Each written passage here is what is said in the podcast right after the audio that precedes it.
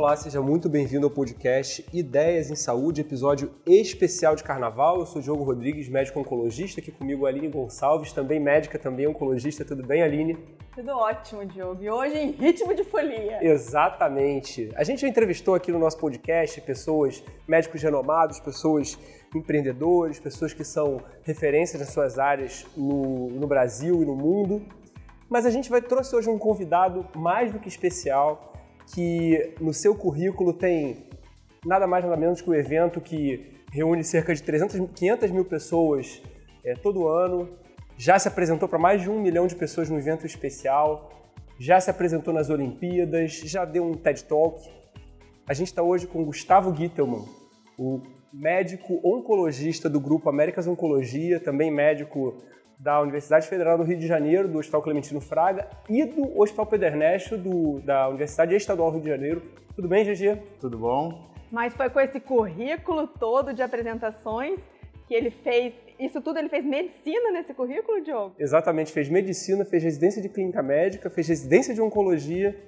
E hoje a gente convidou o GG, o Gustavo Gittelman, é, o popular GG, para os íntimos, para nós e agora para vocês também que estão escutando, para falar um pouco sobre a história dele a história do Bloco do Sargento Pimenta, que esse ano, 2020, completa 10 anos.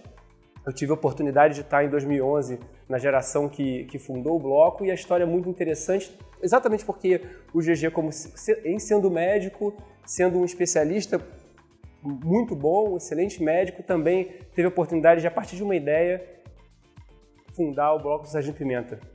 GG, conta um pouquinho pra gente como é que isso aconteceu. Bom, primeiro agradecer o Diogo e a Aline pelo convite, muito feliz de estar aqui com vocês conversando aí já em ritmo de folia e essa é época do ano que eu realmente durmo pouco.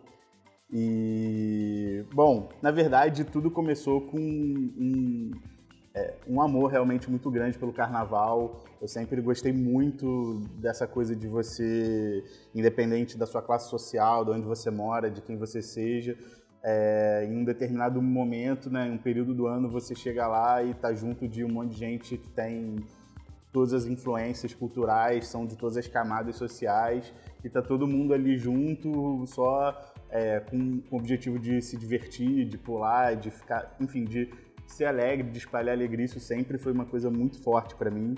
É, eu, né, eu fui criado em Copacabana, mas é, os meus avós paternos são de Madureira. E todo final de semana eu ia para lá e eu sempre escutava né, o ensaio tanto da Portela quanto do Império Serrano. E isso foi uma coisa que moldou e, e, e, e fez muito parte da minha infância e eu nunca fui muito, eu, eu nunca consegui ficar imune a uma, a uma, a um, a uma escola de samba, assim, a, a, parte da percussão sempre mexeu muito comigo, sempre me deixou muito feliz. E Mas na verdade. Conta pra gente, você é músico? Então, pro, pra felicidade do bloco, eu não toco nada hoje em dia. Como pode sou... fundar um bloco de carnaval e não ser músico? Então, mas na verdade, esse que eu acho que é, é, um dos, é uma das grandes lições que o bloco deixou para mim e, e para um monte de gente que a gente às vezes acha isso, né? Que a gente precisa ser muito bom em alguma coisa ou ter todas as respostas para conseguir ir em frente.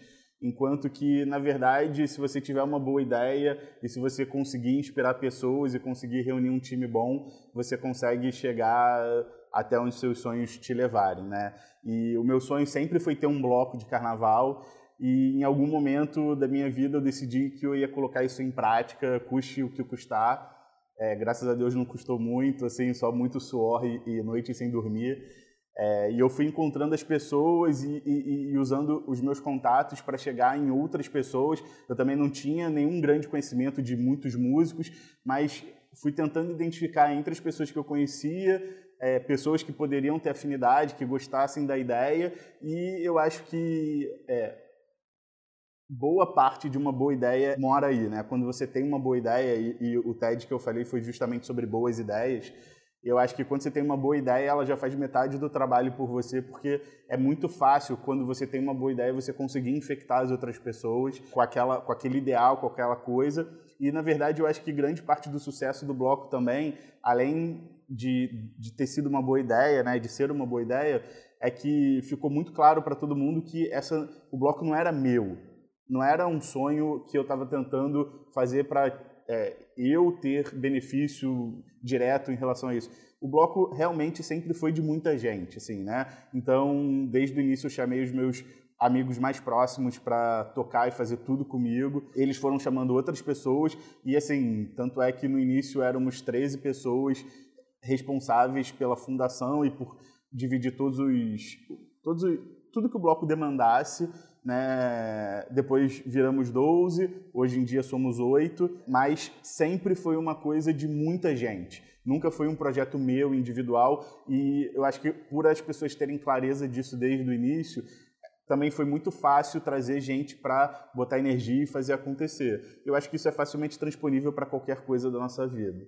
Até para a gente deixar registrado os nomes das pessoas, porque eu, eu tive a oportunidade de, de, conhecer todos eles, enfim, e eles provavelmente vão escutar essa, essa entrevista também. Conta para a gente, assim, do momento que a ideia veio e da, dessas pessoas, acho legal falar do nome de cada um, como é que essas pessoas foram participando, como é que esse grupo, de certa forma improvável, se formou e a coisa acabou tomando corpo. Ótimo a gente tocar nesse assunto. É, na verdade, logo bem no iníciozinho, é, eu também que, que tem várias versões na verdade de exatamente como é que cada um foi se chegando, mas fato é que bem no início, eu, o Alan Spector e o Alexandre Hades somos amigos de colégio, de infância, de muito tempo. A gente estava curtindo o carnaval, indo literalmente assim de um bloco para o outro. E quando a gente começou a pensar nisso, cara, vamos fazer o nosso, vamos fundar o nosso. Vamos, vamos. E depois o Alan é, e eu e o Xande, a gente chamou os nossos amigos próximos também, que aí foi o Daniel Spector, a Silvia Sukov, é, o Leonardo Stuhl, Leonardo Gonick, Bruno Resnick. Vocês estão vendo tem muitos Icks e muitos Bergs nessa história. Somos todos judeus, mas a gente é, somos amigos de, de, de, infância, né, de colégio. Então, um detalhe importante é que o Alexandre Hades é primo do Felipe Hades, que já falou com a gente aqui no, no bloco sobre o papel do médico do, no, no podcast sobre o papel do médico nas redes sociais. Né? Verdade, verdade. Deixa eu ver se eu esqueci alguém. Eu, Xande, Alan, Léo Stuhl, Léo Gonick, Bruno Vasbrotti, é, a Laura, Laura Segadas, que desde o início foi uma peça fundamental para a gente conseguir é, fundar o bloco, a Silvia, e, e na verdade a, a, a, nós se juntaram, na verdade, os quatro músicos iniciais dessa história toda, que foi o Leandro Donner, o Felipe Resnick, o Felipe Fernandes e o Matheus Xavier. Esse foi o núcleo duro, vamos botar assim, de gente que a gente começou a se dividir para fazer tudo isso acontecer acontecer um dia. No primeiro, no primeira apresentação no bloco tinha mais ou menos quantas pessoas participando na rua? Na verdade, tudo isso é, é como nada disso era profissional, a ideia era realmente a gente curtir o carnaval e, e fazer as coisas. Também tem algumas versões diferentes para quando foi a primeira apresentação oficial. É, eu tenho um amigo próximo que é o Leonardo Zonstein, que faz aniversário um dia depois de mim, a gente teve. O bloco estava se formando, a gente começou a ensaiar mais ou menos em agosto de 2010, a gente fazia aniversário em dezembro. A gente teve uma primeira apresentação do bloco ali, mas que ainda não tinha logo, não tinha figurino, a gente não, não tinha ainda uma identidade, mas a gente acabou se apresentando ali e a gente se preparou, na verdade, de meio de 2010 até o carnaval de 2011, e o nosso primeiro desfile foi é, no carnaval de 2011 na, entre a Capitão Salomão e a General Dionísio, porque como somos sargentos, a gente escolheu duas ruas que tivessem patentes para a gente sair desfilar ali em Botafogo. Foi por isso que a gente escolheu ali e a gente achou que naquele dia iam, sei lá, eu, eu nunca tinha feito nem festa de aniversário. Na minha cabeça, sei lá, iam 300 pessoas, 500 pessoas eu não, se eu não me engano, os números da época foram assim, tipo 5 mil pessoas, o que travou completamente Botafogo por mais de três horas. Diversas ruas tiveram que ficar fechadas. Tanto é que a Rio Tour, logo em seguida desse ano, já viu que a gente não conseguia, não, não ia mais caber ali, onde a gente tinha começado a, a desfilar. E aí a gente já foi o segundo ano no aterro do Flamengo, que é onde a gente sai até hoje e a gente faz desfiles cada vez mais incríveis e, e, e legais. Efetivamente, de sair para a ideia que vocês tiveram, reunir para conseguir executar uma coisa como um bloco de carnaval, que vocês não tinham ideia de como fazer, não estava na prática de vocês, ninguém era, era chefe de bloco. Como é que foi esse processo? Então, assim, acho que primeiro foi muita vontade de fazer dar certo. Acho que esse foi o principal ingrediente na época. Né? Assim, foram muitos obstáculos, foram muitas coisas difíceis, mas basicamente a gente começou a se dividir. Então a gente teve uma primeira divisão, que foram esses músicos que eu citei já, que começaram a botar de pé toda a parte musical e todo o repertório e pensar toda a coisa rítmica, né? Eu e na época o Stu, o Leonardo Stu, o Daniel Spector, a gente se dividiu para cuidar mais da parte de logística, produção. O Xande também foi sempre muito importante nessa época e o Alan dando todo o conceito e trazendo muitas coisas, é, trazendo muita coisa lúdica e muita coisa, assim, o, o espírito do que, que seria bom, do que, que seria um bloco bom e das coisas importantes da gente fazer. Era realmente um trabalho muito dividido e, e todo mundo é, é, dava realmente muita energia para fazer acontecer. Mas basicamente os músicos cuidaram é, de botar o repertório e toda a parte musical para frente e os outros nove desses 13 se dividiam, a gente fazia reunião de Skype que duravam 12 horas, 13 horas é, para decidir tudo, assim, porque a gente nunca, é, assim, a gente nem tem ideia da quantidade de coisas que a gente precisava decidir, né? Desde logo, figurino, fazer alguma festa para arrecadar fundo, como é que a gente ia dividir o dinheiro, porque nessa época a gente tinha que botar muito dinheiro, a gente não tinha patrocínio, a gente não tinha, é, e a gente efetivamente colocou dinheiro para fazer acontecer, e a gente fez, tentou fazer isso da forma mais democrática possível, cada um deu o que podia, o que tinha, e depois, independente de qualquer coisa, todo mundo dividiria igual o resto.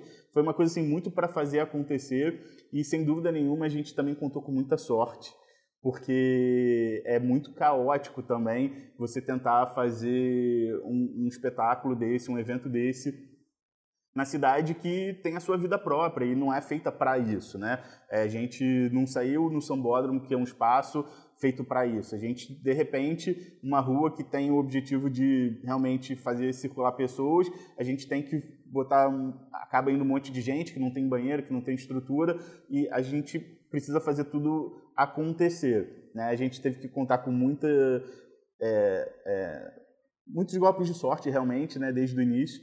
É, algumas passagens bem icônicas é que a gente, desde o início, de, é, tinha combinado que a gente ia fazer tudo da forma mais correta possível, até porque boa parte de nós não era desse segmento, então, sim, a gente queria fazer tudo certo desde o início e procurou se empenhar muito para isso. Então, a gente, desde o início, foi atrás de todas as autorizações, foi atrás de ler tudo que precisava em termos de documentação e ter toda, tudo regularizado para fazer tudo da forma mais correta possível. E a gente foi, em princípio, na época, negado inicialmente na pré-autorização, porque tinha um outro bloco que saía perto e a coisa do horário essa coisa toda. E a gente, sem autorização, não tinha combinado que não ia sair. A gente estava tentando correr atrás disso até que dois integrantes do bloco, o Daniel Spector e a Silvia Sukov, que na época não eram casados e agora são, eles estavam conversando e nisso que eles estavam conversando sobre o que, que a gente ia fazer, que não tinha sido autorizado, como é que a gente ia prosseguir, uma pessoa de repente se apresentou e disse, escutou a conversa deles e falou assim: Não, eu estou vendo que vocês estão realmente preocupados, interessados e estão fazendo tudo direito.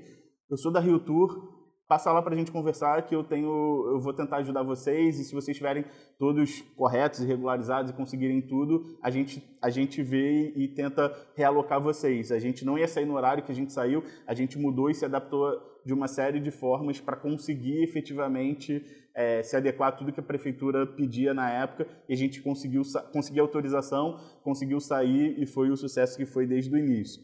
Gustavo, você acha que o fato de você ser médico, de você ter enormes desafios no seu dia a dia. Na época você era residente de oncologia ainda, né? Muitos de dúvidas, um monte de dificuldade que todos os residentes têm, incertezas.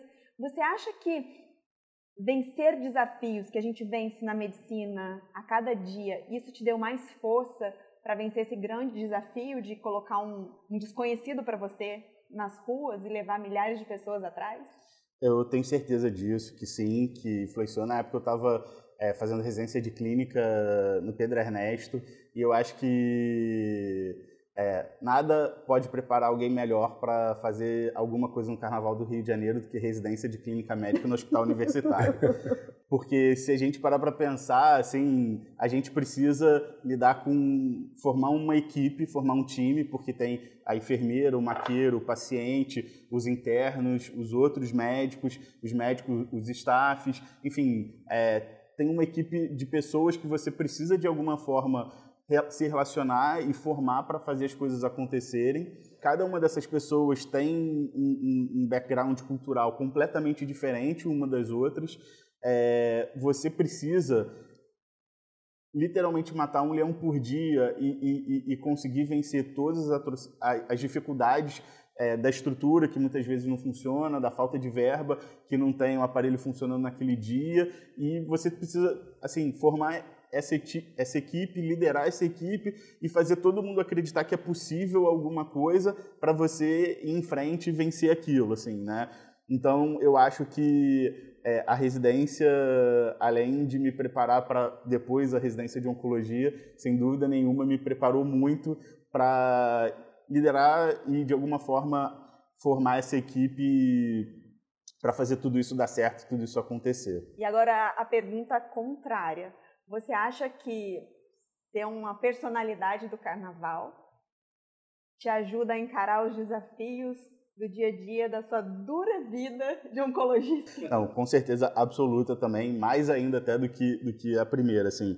É, a primeira coisa mais óbvia é que né, por mais que a gente, né, eu, eu, até acho que a oncologia, graças a Deus, está evoluindo muito, né, e a gente hoje em dia tem muito mais vitória e consegue dar uma qualidade de vida e consegue resultados muito melhores do que a gente conseguia alguns anos atrás, mas mesmo assim é uma especialidade por, vez, por muitas vezes muito difícil, né, da gente lidar. E assim ter uma outra uma outra parte minha que lida basicamente com alegria e levar alegria para as pessoas e, e, fazer coisas tão incríveis. É, primeiro óbvio que é uma válvula de escape tremenda e que ajuda muito né? Mas segundo que é, eu não tinha esse objetivo eu não tinha esse objetivo inicialmente e eu não fiz o bloco com nenhum outro objetivo a não ser curtir o carnaval da, da forma mais intensa possível né? É, mas eu percebi pela, pela, pelo, pela forma como as, a, o bloco aconteceu e pela forma como as coisas se deram, que eu consegui inspirar também muita gente de muitas formas. Sim, alguns pacientes meus dessa trajetória foram no desfile e foram e talvez tenha sido o dia mais feliz da vida deles e eles participaram ativamente disso. É, a gente tinha pacientes oncológicos, na verdade, na bateria também e participando da bateria. Arrepiei. A gente teve muitas histórias de superação impressionantes no bloco. É, tirando também essa parte dos pacientes, né, diretamente, eu acho que muita gente hoje em dia vive do bloco e o bloco existir é, ajuda financeiramente uma série de músicos e uma série de pessoas a se manter e a sobreviver, porque além do carnaval a gente tem uma oficina que funciona regularmente toda semana ao longo de praticamente todo o ano é, para ensinar percussão para as pessoas. A gente tem, a gente faz shows no Brasil como um todo e até fora do Brasil de vez em quando. É, e além dos, dessa coisa dos pacientes e de uma equipe que hoje em dia tem uma vida diferente porque o bloco existe, uma série de pessoas também foram muito é, infectadas da forma mais positiva possível, com essa coisa de perceber que quando você tem uma boa ideia e você consegue inspirar pessoas e formar uma equipe, você consegue realmente ir muito longe e ter resultados impressionantes. É, né? falando um pouco da trajetória do bloco, só para deixar claro para quem está escutando que o GG, ao longo desses 10 anos, ele terminou uma residência de clínica médica em um grande hospital aqui no Rio de Janeiro, que é o Hospital Pedro Ernesto, é o hospital da Universidade Estadual. Depois fez três anos de residência em oncologia na outra universidade que também tem aqui no Rio de Janeiro, que é a Universidade Federal do Rio de Janeiro, a UFRJ, no Clementino Fraga. E ainda sendo uma das áreas de interesse dele, câncer de pele, é, viveu toda, como você falou, toda essa, essa evolução da imunoterapia para câncer, principalmente melanoma, e, e, e, continua tratando e vendo muitos pacientes assim. E muita coisa aconteceu enquanto você estava é, se especializando também no Bloco Sargento Pimenta.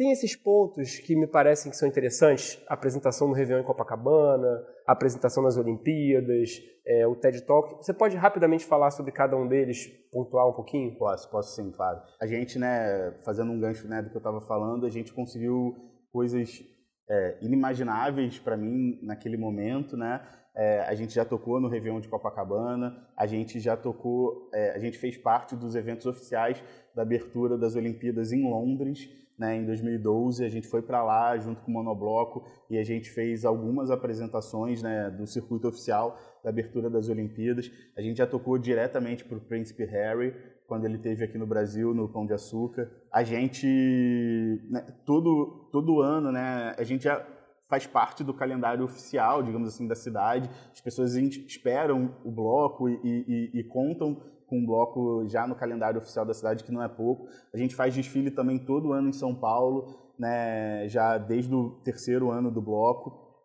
E esse ano tem de novo. E um, uma das coisas que realmente mais me deu alegria de fazer e de participar por causa do bloco, sem dúvida nenhuma, foi é, ter a oportunidade de falar num TED Talk, né, no TEDx Rio Mais 20, que aconteceu no Forte de Copacabana.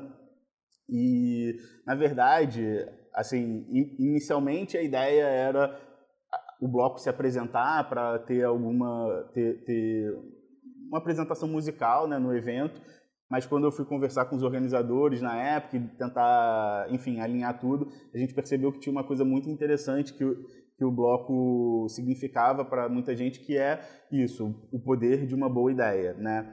E, e aí eles acabaram achando super interessante tudo isso que aconteceu e eu fui lá, acabou que eu comecei falando um pouquinho sobre boas ideias e como que a gente identifica uma e como que a gente bota, consegue tenta botar em prática essas boas ideias. Quem quiser vai lá e busca lá que... A gente vai botar no link da, na descrição do, do, do episódio. Só, só deixar claro também que, para todo mundo, que é, vídeo do YouTube engorda, tá? Então, eu sou realmente bem magrinho, mas enfim, lá, lá não tanto. E me conta, isso tudo que você está falando, eu estou ficando exausta. Não consigo imaginar esse ritmo carnavalesco no meio, junto, em paralelo com o ritmo oncológico de ser. Como você faz isso? Como você se prepara ao longo do ano? Como que você consegue conciliar a sua profissão com a sua outra profissão. Não, perfeito. É, bom, então, essa é uma pergunta muito interessante e porque é, né, fica realmente também muito no imaginário das pessoas essa coisa toda. A, a verdade é que eu tive muito trabalho para conseguir botar tudo de pé, digamos assim, junto com todos esses outros amigos né, lá no início, lá atrás, há 10 anos atrás, na época que eu era residente, sim, deu muito trabalho eu fazer as duas coisas em paralelo. Mas é como todo mundo diz, né? Começar a empurrar o piano é sempre mais difícil, manter ele em movimento é bem mais fácil. Acho que a grande chave é que eu entendi que eu precisava delegar também muito, né? E eu, eu tenho uma felicidade muito grande de, desde o início, ter pessoas que muito competentes em diversas áreas, técnica, musical, né? O, o Felipe Erginic e o Leandro Donner, que são os músicos que ativamente hoje em dia ainda é, botam muita coisa para frente, junto com o Matheus Xavier e com o Felipe Fernandes, é, eles me ajudaram muito a fazer com que hoje em dia tudo funcionasse muito mais fácil, né? A gente tem diversos produtores que trabalham com a gente, a gente é, foi delegando, na verdade, e botando, ensinando lá atrás, né, de alguma forma mostrando como é que eu fazia, o que, que era importante de ser feito, mas foi basicamente delegando. Hoje em dia, o bloco, em termos de, de tempo que eu gasto, assim, é, eu tenho um gasto muito grande pensando e vendo o que, que a gente pode fazer de diferente, o que, que a gente pode fazer de legal, mas o trabalho braçal, digamos assim, ou toda a parte de produção, eu delego já e hoje em dia já tem vida própria. Então, assim, hoje em dia eu diria que é, 99% do meu tempo é só oncologia e 1% acaba sendo é, o bloco e principalmente na época do carnaval. É, mas como diria o Alexandre Frota, é pouco, mas com força. é intenso. Diz uma coisa, é muito interessante para nós médicos, a sociedade olha para a gente e fala assim, não, você já é médico, você não precisa fazer mais nada, né? É, você não precisa criar um bloco de carnaval, você não precisa escrever um livro, você não precisa ter um canal no YouTube, quer que seja. Mas, na verdade, a gente tem o direito de, de querer, é, não diria nem que é uma válvula de escape, mas assim, querer ter outros interesses, né?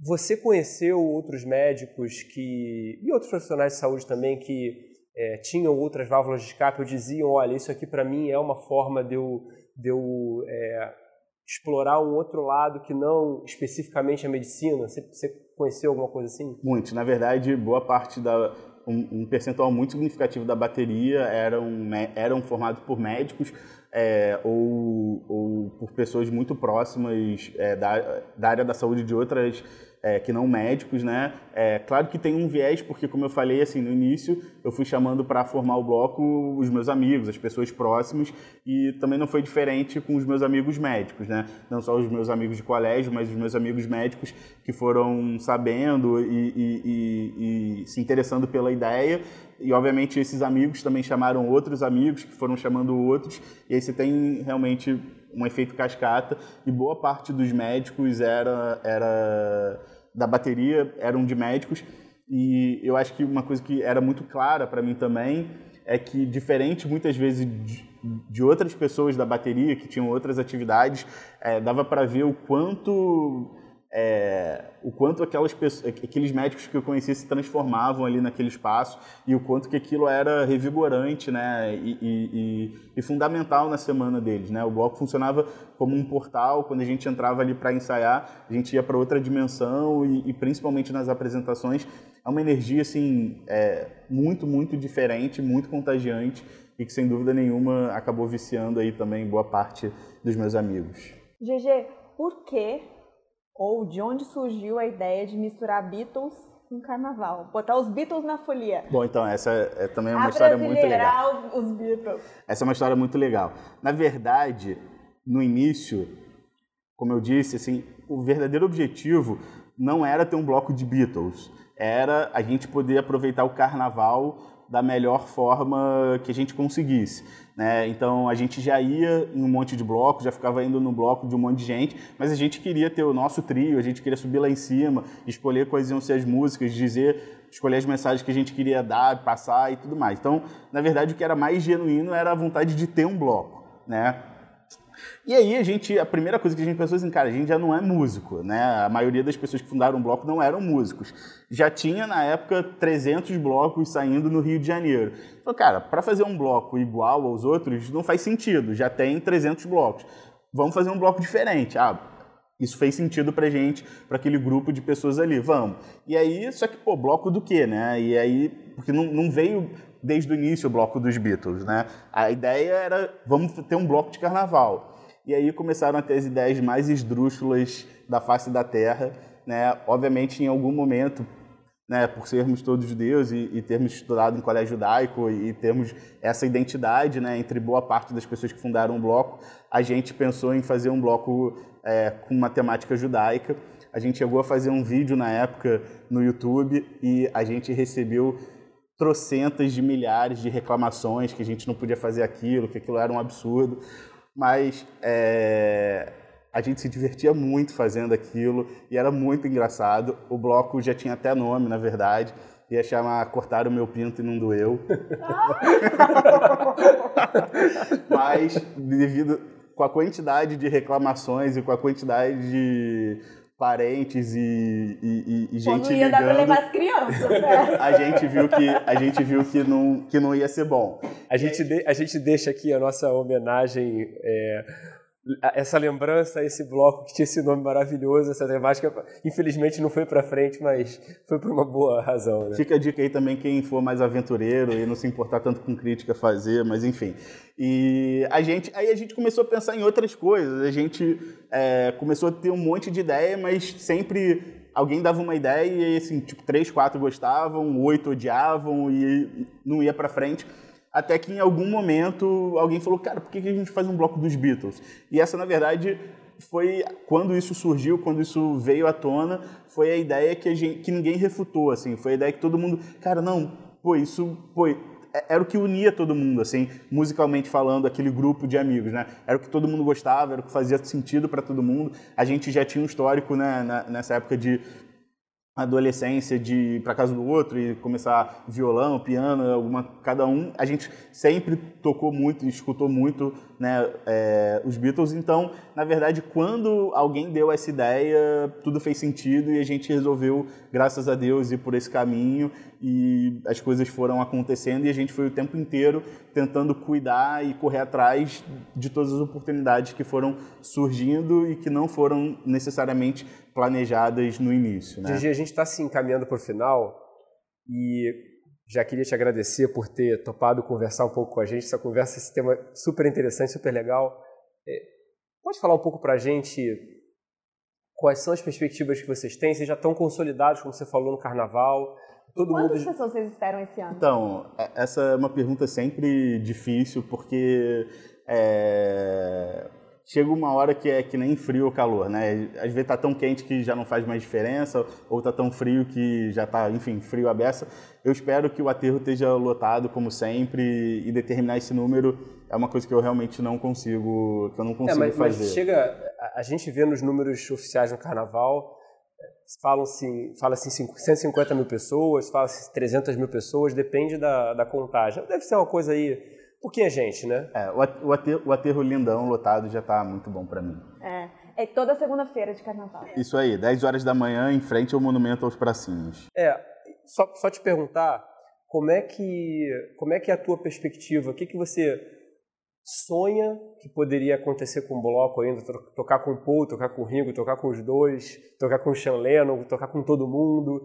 É, como é que você, você acha que o bloco poderia impactar no carnaval de uma forma melhor ainda, poderia melhorar? O que, que você vê como perspectiva? O que, que você sonha é, e quais ideias que você tem que poderiam melhorar ainda mais? Bom, na verdade, assim, é, a gente tem tem algumas, tem algumas respostas né, para essa pergunta. A primeira, a gente, desde o início, no nosso caso, como a gente precisava para musicalmente, artisticamente fazer sentido o bloco, a gente precisava que as pessoas conseguissem ouvir tanto o, o, o tamborim, o, o, repique, né, os surdos, quanto é, um riff de guitarra, um, uma nota do baixo e tudo mais.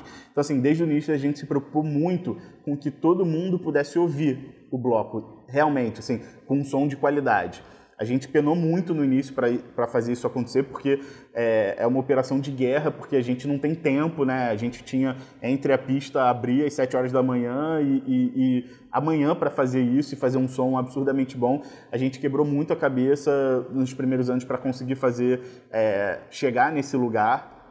Né? Mas hoje em dia a gente tem conseguiu, enfim, é, botar essa operação de pé e a gente conseguiu dar o passo de fazer todo mundo ouvir muito bem o bloco, né? E assim, a milhares de metros de distância a gente consegue ouvir muito bem hoje em dia o bloco. É, isso também é muito fruto do trabalho de um parceiraço nosso, que é o Henrique Vilena, que foi o nosso engenheiro técnico de som desde o início engenheiro de som. Se ele ouvir técnico de som, eu acho que ele vai ficar triste comigo. Pior que ele mas... vai ouvir.